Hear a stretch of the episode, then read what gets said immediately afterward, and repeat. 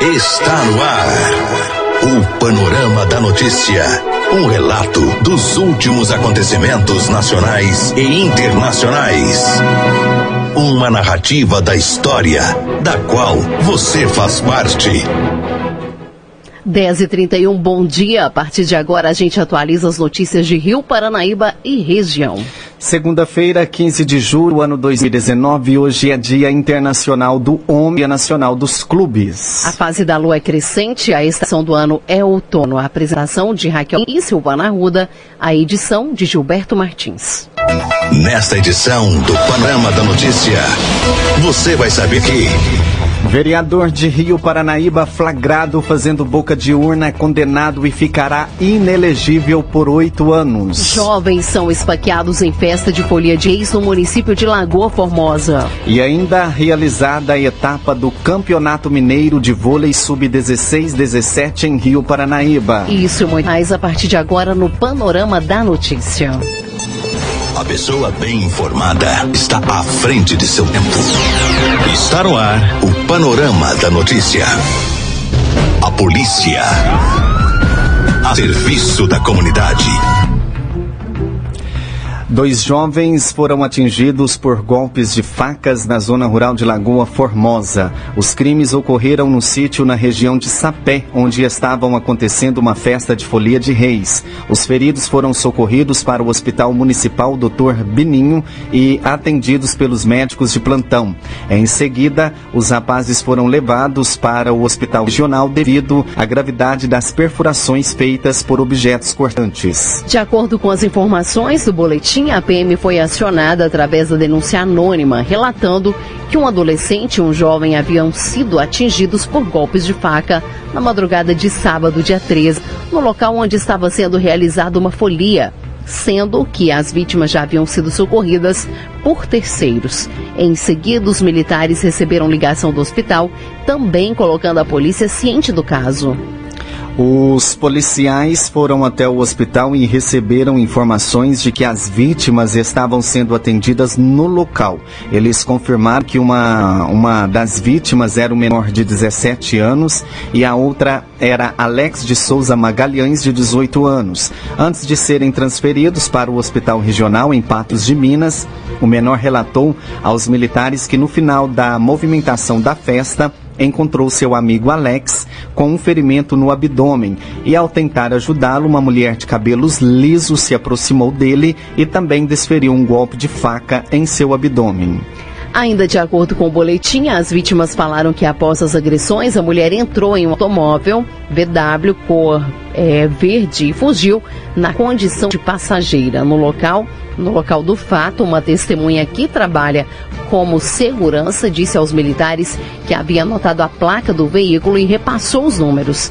Em seguida, a polícia iniciou o patrulhamento e conseguiu abordar o condutor do veículo, que, em conversa com a polícia, confessou que havia dado carona para a suspeita de esfaquear as vítimas, mas que havia deixado a mulher no bairro Babilônia.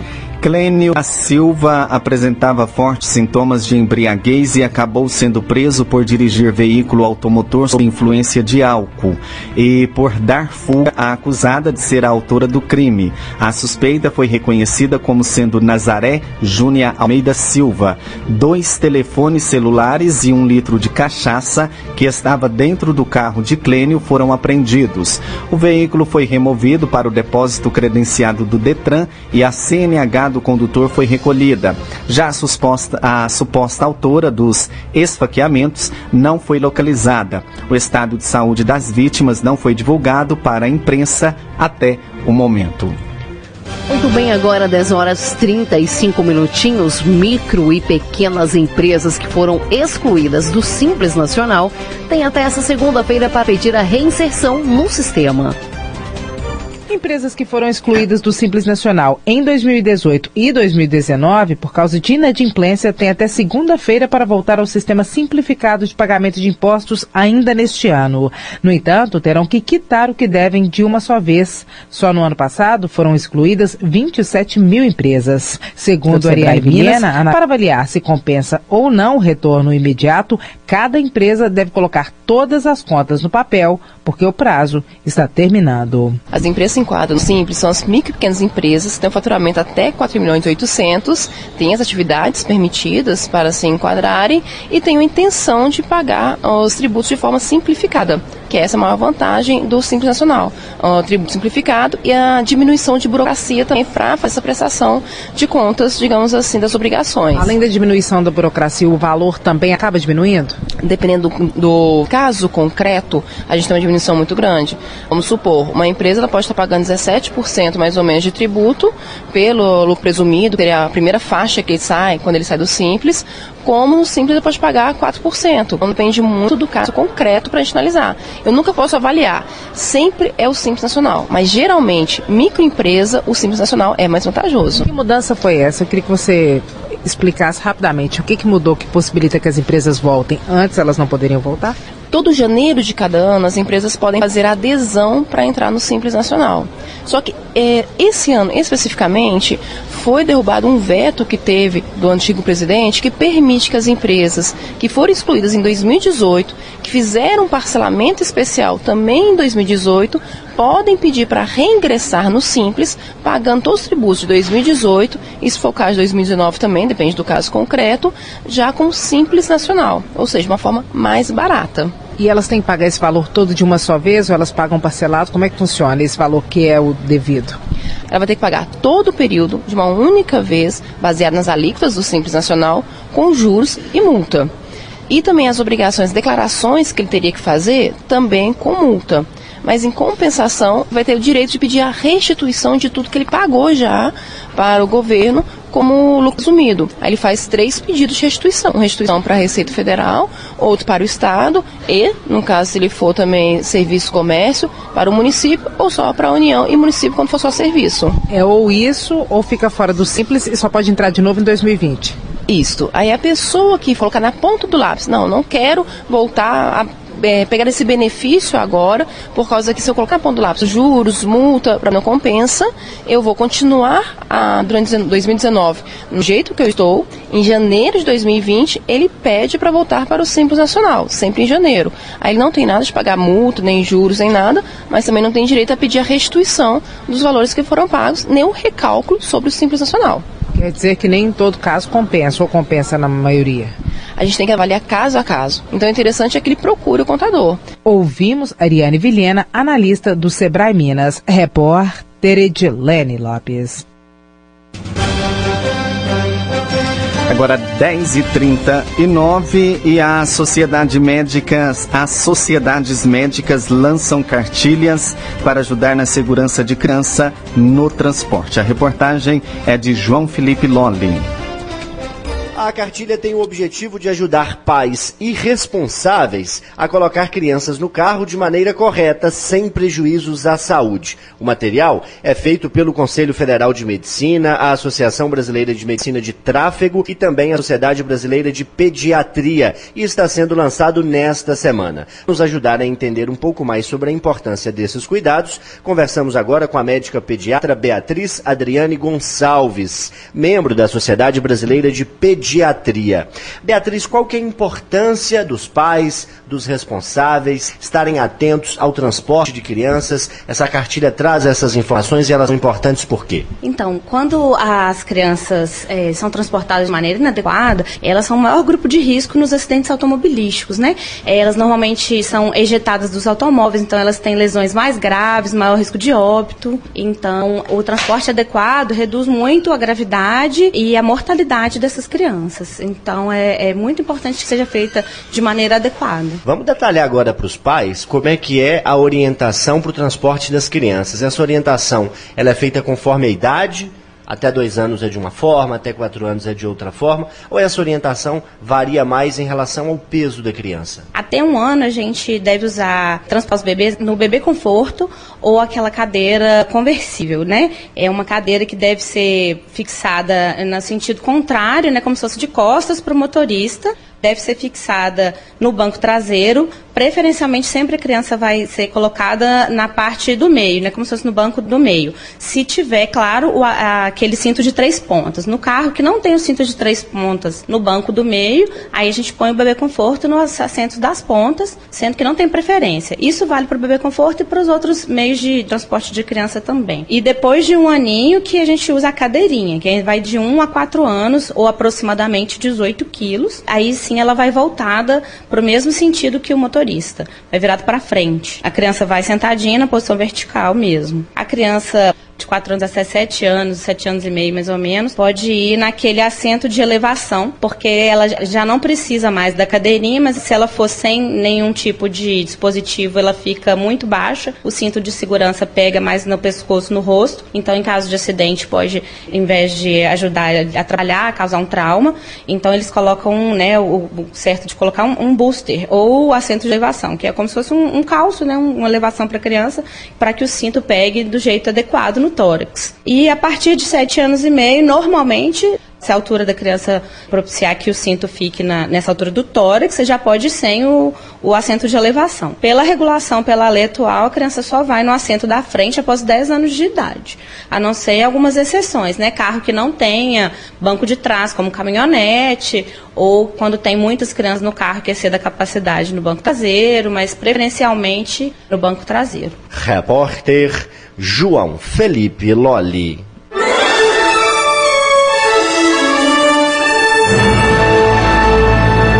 Após um pequeno intervalo, novas notícias. Você vai acompanhar os números da economia e também o comentário de Rita Mundim. Rádio Paranaíba. Retomamos para que você saiba o que está sendo notícia hoje. Agora, 10h46, um ato irresponsável de um vereador poderá custar o seu mandato e de imediato já custou problemas para sua vida política pelos próximos oito anos. Nas últimas eleições, no dia 7 de outubro do ano passado, o vereador de Rio Paranaíba, Rildo Carlos de Moraes, do PR, foi flagrado pela Polícia Militar de São Gotardo, fazendo boca de urna no distrito de Guarda dos Ferreiras, onde se elegeu parlamentar em 2016. A notícia da sua prisão foi dada com exclusividade pela nossa redação no dia das eleições. Em dezembro, o Ministério Público do Estado de Minas Gerais ofereceu denúncia contra o parlamentar imputando sobre ele a conduta descrita no artigo 39, parágrafo 5 é, 3 da Lei Federal 9.504-1997, que diz que constitui crimes no dia da eleição puníveis com detenção de seis meses a um ano, com a alternativa de prestação de serviços à comunidade pelo mesmo período e multa no valor de cinco mil e quinze mil reais. De acordo com os autos, o qual a nossa redação teve acesso com exclusividade, Reunildo foi flagrado pelo sistema de videomonitoramento Olho Vivo, abordando pedestres e distribuindo materiais de propaganda política. A PM, na oportunidade, fez a abordagem e encontrou dentro do veículo do político divantinhos, folhetos e adesivos de candidatos. A Justiça colheu diversos depoimentos de testemunhas, as quais confirmaram que Renildo estava na companhia de outras pessoas praticando crime no dia das eleições. O próprio réu confessou a autoria do crime, segundo informações dos autos. Dessa forma, o juiz condenou o vereador de Rio Paranaíba a pena de sete meses meses de detenção e multa de R$ 6.242. Segundo os autos, levando-se em consideração de que o parlamentar é primário, o juiz fixou inicialmente o regime aberto para o cumprimento da pena privativa de liberdade, sob a justificativa de que a pena é inferior a quatro anos e que o crime foi cometido sem violência ou grave ameaça à pessoa. Por este fato, no entanto, o juiz, embasado nos artigos 43, inciso 1 e 644, inciso 1, 2 e 3 e 48 do Código Penal substitui a pena por prestação de serviços à comunidade ou mesma é, entidade assistencial que será definida pelo juiz da execução penal. Ainda de acordo com as informações, o vereador fica inelegível pelos próximos oito anos após o efetivo cumprimento da pena. Assim, o vereador poderá ter seu mandato cassado automaticamente de seu cargo na Câmara Municipal de Rio Paranaíba nos próximos dias, pois a sentença já transitou em julgado, não cabendo mais recursos. O que vai pelos esportes.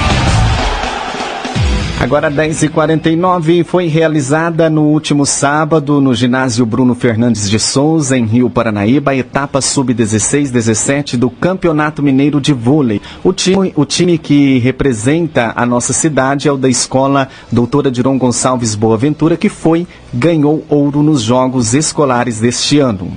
Dos três jogos que as meninas de Rio Paranaíba disputaram, perderam dois por dois sets a zero. Elas abriram o calendário dos jogos contra a equipe APV de Patos de Minas às 9 horas. Na sequência, aconteceu a abertura da etapa com a presença do prefeito municipal, Valdemir Diógenes, do vice-prefeito Euclides Dornelles, da secretária de Cultura, Turismo, Esporte e Lazer, Maurisa Galvão, do diretor de Esportes, Valmir Lopes, e do, do diretor da, da escola, da diretora da escola, doutora Adiron Gonçalves Boaventura, Luciana Mendes. Na, na oportunidade, a administração entregou ao time de Rio Paranaíba um certificado em homenagem pelo ouro recebido nos Jogos Escolares. Após a abertura, os jogos aconteceram durante o dia e diversas pessoas puderam acompanhar. João Eustáquio, o Bacaninha, conversou com o treinador do time de Rio Paranaíba, Silvio Boaventura. Ele falou sobre as etapas realizadas na cidade e sobre a sequência do campeonato. Confira.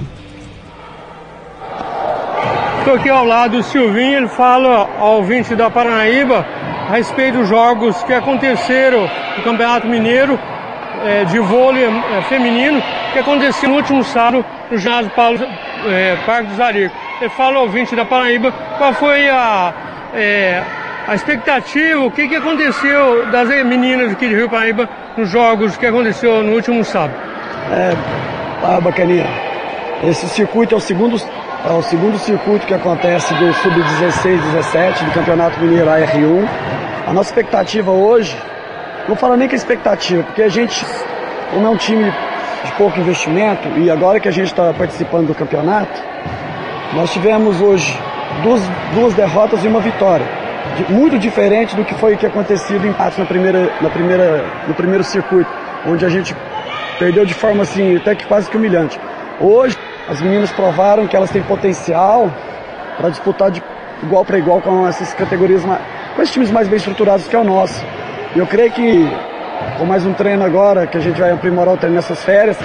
Em setembro, quando a gente for disputar esse, o circuito lá em Uberlândia, nós vamos fazer um pouco mais, assim, mais combativo. Vai ser um, jogo melhor, vai ser uns jogos melhores, né? E vamos treinar um pouquinho mais para essas meninas, ver se a gente chega num ponto que a gente disputar de igual para igual com os grandes. Da, da, da, cidade, tirando Rio Paraíba, das outras cidades, qual que, na sua opinião, que destacou mais? Ah, com certeza, né? O time do Praia, né? Dentil Praia. É um time muito bem estruturado, é um time que todas as meninas jogam muito bem. Elas têm, assim, você vê que tem um treinamento muito maior do que o nosso, um preparo físico muito mais acentuado. Mas isso é. A gente não pode comparar não, porque nós somos um time de escola, né? Elas é um time de um clube. Então, mas no geral a gente teve bom esse ano. Esse, esse, essa, esse circuito agora foi bom. Muito bom. É, além de dessas meninas que hoje jogaram, teve algum desfalque aqui hoje aqui? Não, o nosso time hoje, graças a Deus, é completo.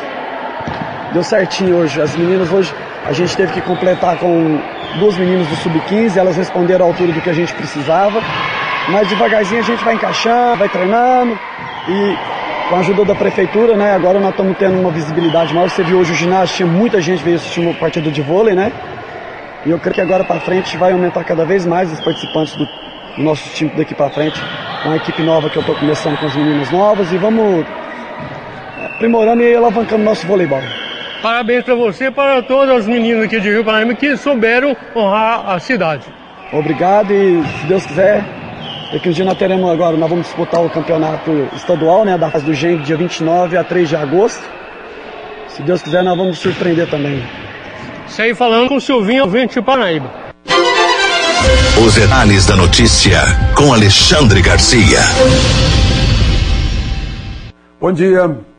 Pois é, não saiu como o Rodrigo Maia gostaria, né? dois turnos já na Câmara, o segundo turno ficou para depois do dia 6 de agosto. Né? E ficou aquela coisa no ar, assim, será que vai dar tudo certo na segunda votação? Quando terminar na Câmara, vai para o Senado. O Senado também está com pressa, o presidente do Senado, Alcolumbre, disse que em 45 dias vota. Então a gente imagina que essa, é, essa reforma da Previdência está pronta lá pelo fim de setembro. Né?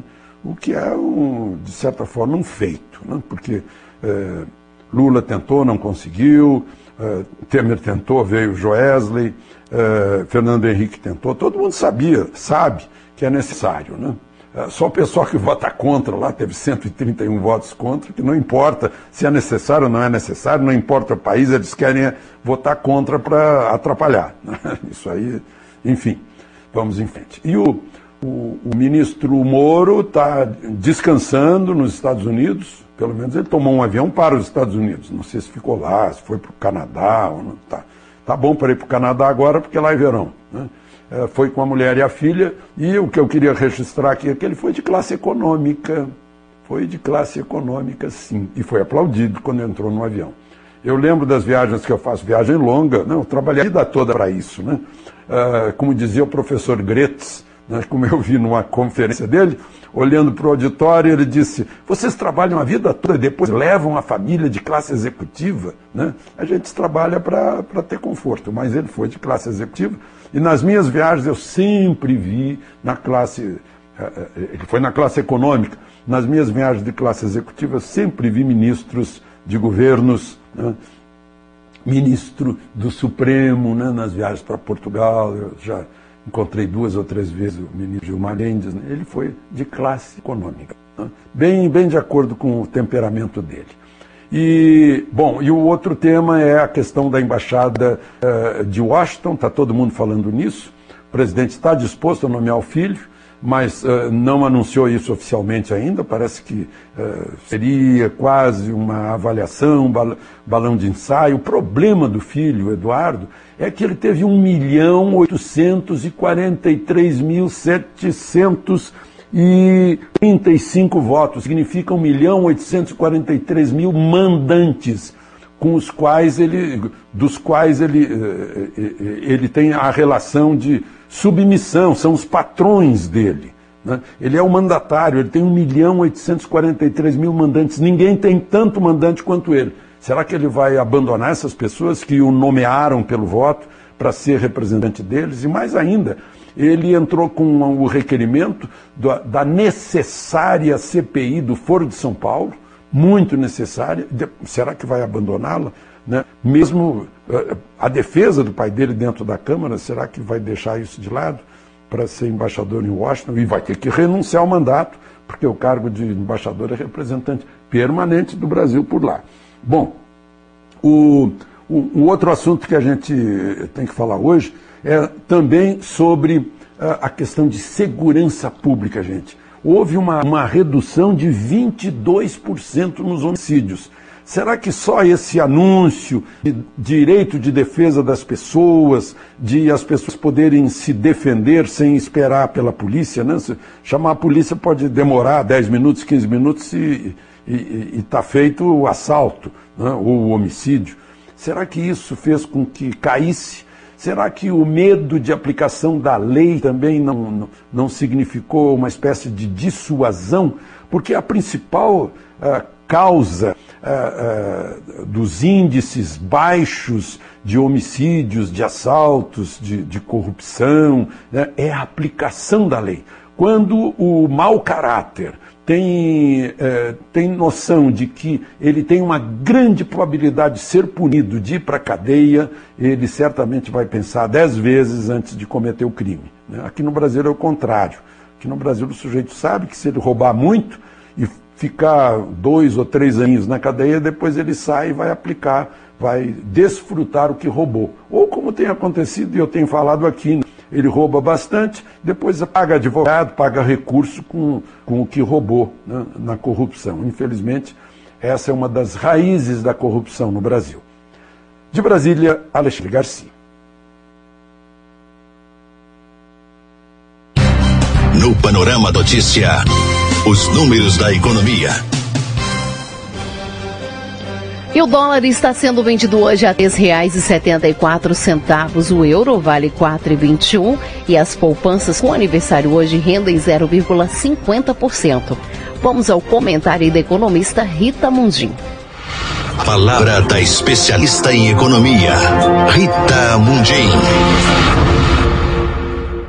Na quinta-feira da semana passada, o Sistema OSENG, Organização das Cooperativas do Estado de Minas Gerais, me concedeu o maior reconhecimento que eu já tive na minha vida profissional. Fui agraciada com a medalha do mérito cooperativista Paulo de Souza Lima no 97º Dia Internacional do Cooperativismo. Vocês puderam acompanhar aqui no Jornal da Itatiaia com a cobertura da Edilene Lopes, mas eu ainda não tive a oportunidade de falar com vocês depois do evento. E eu tenho que fazer isso porque vocês, ouvintes da Itatiaia, são os meus parceiros nessa história. A nossa parceria diária, a sua audiência, me permitiu e me permite difundir os princípios cooperativistas e a minha crença de que o cooperativismo será uma das principais alternativas para o crescimento sustentável brasileiro que vem por aí, principalmente depois das reformas. Na agenda do Banco Central, o cooperativismo financeiro já foi elencado como uma das principais ferramentas desse novo Brasil. O Banco Central sabe que as cooperativas de crédito já estão ajudando e ajudarão ainda mais a resolver um dos principais problemas brasileiros, que é o elevado spread bancário, a diferença no preço de compra e venda do dinheiro. É nas cooperativas de crédito que as pessoas físicas e jurídicas encontram as maiores taxas de remuneração nas suas aplicações e os menores juros para financiarem consumo e investimento. O agronegócio mineiro e brasileiro cresce com a força de seu cooperativismo. E a saúde do brasileiro inspira e respira, graças a cooperativas reconhecidas mundialmente, como é o caso da Unimed BH. A logística agradece as cooperativas de transporte, que, como diria o general Mourão, vice-presidente da República, transportam do alfinete ao foguete. As cooperativas de infraestrutura vão ganhando força, como, por exemplo, na geração e compartilhamento de energia. E as de produção de bens e serviços também ganham mercado na educação, no lazer e turismo e na produção mineral. O cooperativismo está cada vez mais forte e foi e é aqui na Itatiaia eu tive espaço para falar do que eu acredito. Porque a essência do cooperativismo está na união de pessoas para a produção de bens e serviços capazes de melhorar a vida dessas pessoas, da comunidade aonde as cooperativas estão inseridas e, consequentemente, a qualidade de vida do país. É o compartilhamento do bem, é a cara do século XXI e dos séculos que virão, por ser a maior rede de pessoas que se organizam e somam para produzir bens e serviços neste planeta. Rita Mundim. Você caminhou conosco pelo panorama da notícia. O conhecimento dos fatos faz de você um cidadão ativo. Com a apresentação de Silvana Arruda e Raquel Marim, edição de Gilberto Martins, termina aqui o Panorama da Notícia.